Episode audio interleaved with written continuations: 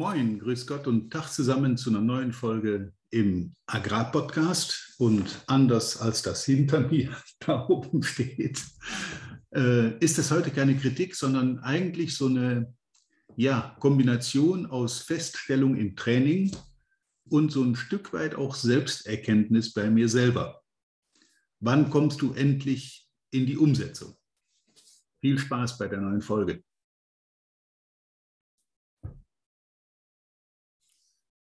Wir hatten im Podcast schon häufiger auch die Themen Prokrastination oder auf Neudeutsch äh, Aufschieberitis, äh, Tanz um den Schreibtisch oder wie man das alles nennen will, spielt eigentlich keine Rolle. Aber das sind so Situationen, wo man einen Plan hat und man weiß auch eigentlich genau, was zu tun ist und äh, der Abgabetermin oder der, die Deadline kommt immer näher. Und irgendwie äh, hat man dazwischen immer wieder so Momente, wo man sagt, ach, ist ja noch Zeit. Das sind ja noch drei, vier Tage, das kann ich problemlos dazwischen packen. Äh, das werde ich schon irgendwo noch bis zum Ultimo-Termin in die Reihe kriegen. Und weil ich das im Training häufiger mitkriege, äh, von Leuten, die zum Beispiel ein Buch gelesen haben und dann im Live-Training sitzen, was häufiger vorkommt in letzter Zeit, ähm, wo ich dann sehe, naja, gut, die haben das Buch gelesen, so richtig inhaliert haben sie es nicht. Äh, so ein paar Ansätze sind da, aber es fehlt halt an der Umsetzung. Und das eine hat mit dem anderen zu tun. Und ich beobachte das ja auch bei mir selber. Deswegen ist der Titel Peters kritisiert eigentlich falsch. Der passt dazu gar nicht, sondern ist auch so eine Art äh, ja, Selbsterkenntnis. Ich merke ich merk das auch bei mir. Äh, du hast ein Projekt und du weißt exakt, was du machen musst, um das in die Umsetzung zu bringen. Aber irgendwie gibt es so Momente, wo man dann eben, ja, was weiß ich, gerade keine Lust hat oder vermeintlich keine Zeit hat, weil andere Dinge jetzt vordringlich sind, Ne? Zeitmanagement, dringliche Dinge, wichtige Dinge voneinander trennen, dick von dünn trennen. Ja, und dann fängt man an, mit irgendwelchen Nebensächlichkeiten und Unzulänglichkeiten sich zu beschäftigen. Und das eigentliche Projekt liegt so wie so ein Damoklesschwert an der Seite oder schwebt über einem und es wird dann, dann doch nicht gemacht, bis irgendwann die Panik oder der Schmerz oder das schlechte Gewissen durchschlägt und dann mit, äh, mit hohem Druck und mit viel Krampf und mit viel Effizienz aber auch dann das Thema doch umzusetzen.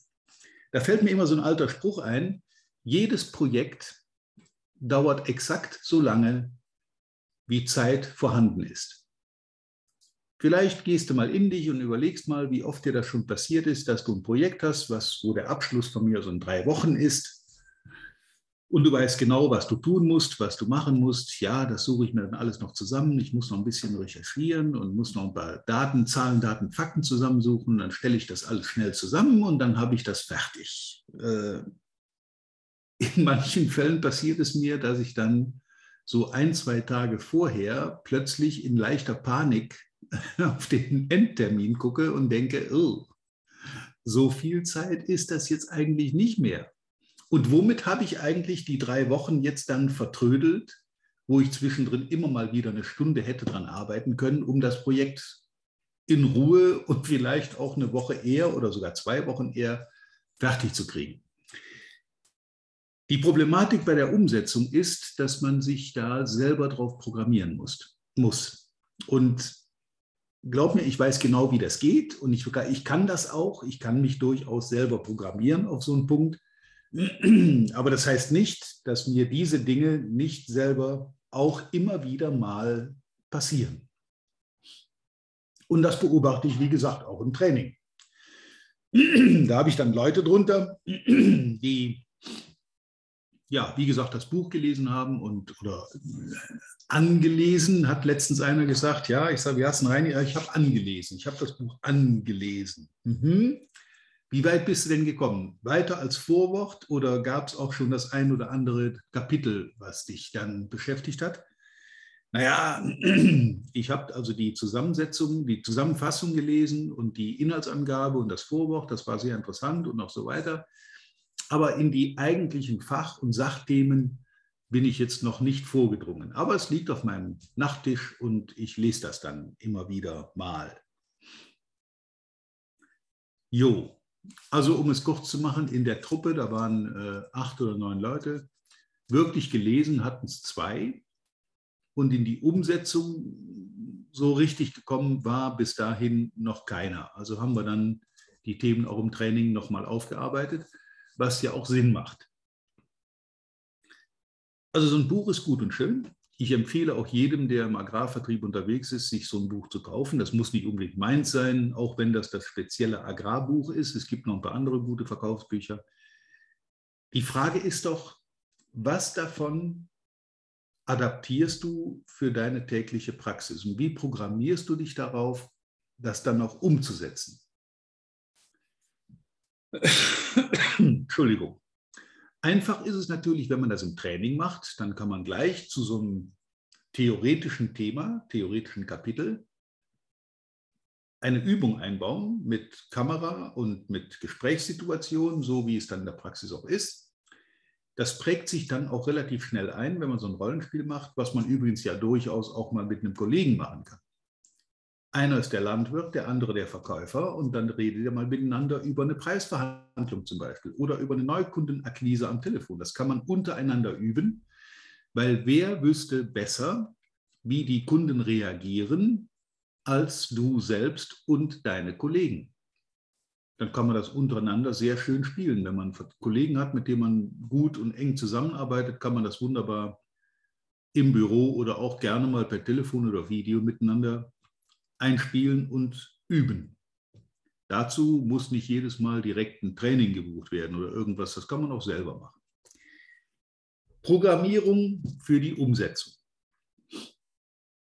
Also mir hilft es tatsächlich, wenn ich mir vorstelle, bildhaft vorstelle, dass ich am Ende des Projektes eben diesmal nicht in leichte Panik gerate und dann äh, so ein klein bisschen hektisch die, die, die Sache abschließen muss, sondern das Bild, das ich vor mir sehe, ist, ich bin tiefenentspannt, das Projekt ist bereit, ich muss das jetzt in einigen Tagen äh, zur Deadline abgeben oder, oder vortragen oder was auch immer, aber das Thema steht.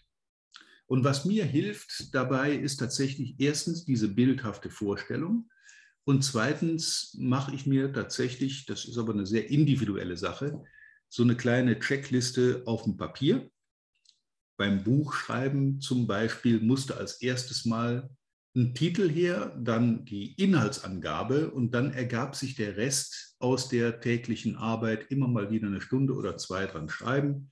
Und dann ist das eigentlich relativ schnell abgehandelt zum Thema. Oder wenn ich einen Vortrag zu halten habe, dann habe ich ein, ein, Vortragsthema, einen Titel, ich weiß grob, wer die Zuhörer sind und dann kann ich mich darauf mental und auch bildhaft vorbereiten, äh, was für eine Botschaft ich denn da jetzt verbreiten will. Und wenn ich dann so ein Gerüst habe, so eine Art Fahrplan, wenn es mit Folien passiert, so eine PowerPoint-Präsentation, dann mache ich mir halt ein paar Folien zurecht und fülle die dann nach und nach mit Leben zum eigentlichen Thema. Interessanterweise ist, wenn so ein Projekt dann läuft, dann stoße ich, ob nun im Internet, in der Zeitung, im Fernsehen, immer wieder über Dinge, die zu diesem Thema passen. Und so kann man natürlich in so einen Vortrag oder in so eine Arbeit auch gerne sehr, sehr aktuelle Themen aus den Nachrichten einbauen, die dann äh, eben die Aktualität auch nochmal hervorrufen wenn es zum Thema passt. Es sollte nicht zu weit hergeholt sein, aber wenn so eine, so eine Meldung im Fernsehen oder im Radio oder von mir aus auch im Internet irgendwo so eine Meldung zum Thema passt, kann man die sehr, sehr schön darin verarbeiten und damit die, die wie gesagt, die Aktualität definieren.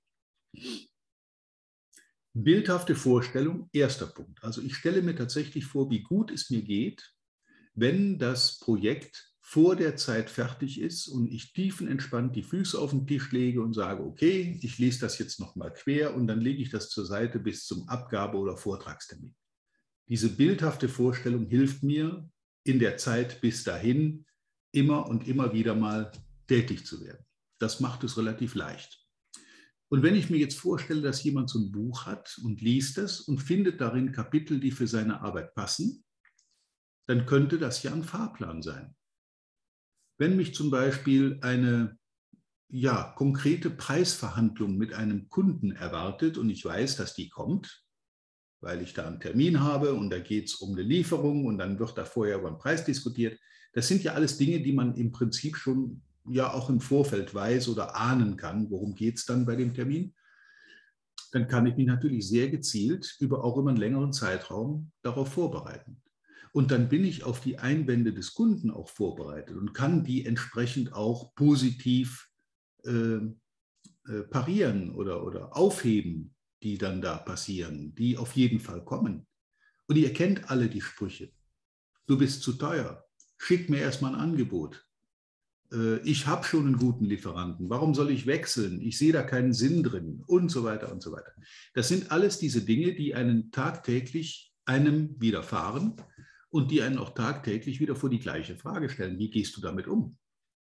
Wenn ich aber meinen Fahrplan habe, wenn ich mir einen, zum Beispiel einen Fahrplan, eine Checkliste für Preisverhandlungen vorher mal zu Papier bringe, man sollte mit so, so, einer Checkliste dann nicht zum Kunden gehen und dann Punkt für Punkt abhaken in der, in der Verhandlung. Das wirkt dann wieder nicht sehr professionell. Aber wenn ich mich mit dem Thema beschäftigt habe, im Vorfeld und dieses Gespräch entsprechend auch vorbereitet habe, dann kann mich dann nicht mehr so viel überraschen. Denn die meisten Dinge, die ich zu erwarten habe, kenne ich eigentlich schon. Und du wirst wissen, was ich meine. Natürlich weißt du, dass der Kunde irgendwann im Verlauf des Gesprächs nach einem Preis fragt oder nach einem Rabatt fragt oder er will erstmal noch ein Angebot, er will noch drüber schlafen. Das sind alles Dinge, die ja mit hoher Wahrscheinlichkeit eintreten und wenn ich mich da im Vorfeld darauf vorbereitet habe, dann ist es in der Umsetzung, in der praktischen Situation umso leichter. Und je mehr diese Dinge in mein natürliches Verhalten übernommen werden, umso authentischer werden die dann auch. Ich höre ja oft auch im Training, okay, wenn wir jetzt hier so eine Redewendung einstudieren, dann ist das ja nicht mehr meine Redewendung, sondern ist ja im Prinzip deine. Und wenn ich die benutze, dann wirkt das nicht authentisch. Ja, das kann man so sehen und nein, das ist natürlich völliger Quatsch. Denn du als Person bist das Ergebnis einer Jahre, jahrzehntelangen Prägung mit Übernahme von Verhaltensweisen, mit Übernahme von Redewendungen und das, was du jetzt Authentizität nennst, ist das, was sich über die Jahre entsprechend entwickelt hat. Dann kommt jetzt halt eine neue äh, ja, Variante dazu, die dann ab diesem Moment eben auch zu deiner Authentizität gehört. Dadurch ändert sich ja nichts. Der Mensch ändert sich nicht, sondern er nimmt neue Verhaltensweisen, neue Redewendungen, äh, neue Vorgehensweisen, neue Strategien an und verwendet die. Und je öfter man das verwendet, je öfter man die einsetzt, umso natürlicher und authentischer wirken sie natürlich. Insofern soll die heutige Folge so ein kleiner Aufruf sein. Stell dir bildhaft die Situation am Projektende vor, wie entspannt du dann bist und mach dir von mir aus gerne eine Checkliste, die dich auf dem Weg dahin begleitet.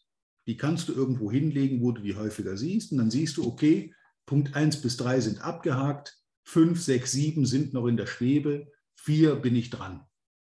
Und dann hast du auch immer eine Übersicht über den Fortgang deiner Projektarbeit und kannst dann auch das Ende besser abschätzen. Und meistens ist es so, wenn ich so vorgehe, wie gesagt, ich mache das auch nicht immer, aber eben in besonders wichtigen Dingen tue ich das schon, ähm, dann kannst du davon ausgehen, dass du tatsächlich auch in den meisten Fällen vor Projektende, vor Deadline durch bist und dann dem Termin entspannt entgegensehen kannst, weil du bist vorbereitet.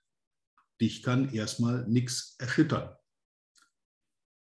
und wie auch im Podcast schon häufiger gesagt wurde, Übung macht den Meister. Je häufiger ich eine solche Situation erlebe und durchspiele, auch mit neuen Verhaltensweisen, desto souveräner, desto authentischer werde ich dann in der Umsetzung auch in der Praxis. Und damit haben wir den Punkt des heutigen Themas wieder erreicht. Wann kommst du endlich in die Umsetzung? Wie bekämpfst du deine Prokrastination, deine Aufschieberitis, deine, ja, dein, dein Zuwarten, was du heute kannst besorgen, das verschiebe nicht auf morgen. Auch diesen Satz wird jeder schon mehrfach gehört haben. Okay, also zwei kleine Tipps am Ende. Bildhafte Vorstellung, visualisiere das Ergebnis der Vorbereitungsarbeit und mach dir eine Checkliste mit einigen wenigen Punkten, die maßgeblich dafür verantwortlich sind, dass am Ende das Projekt fertig ist.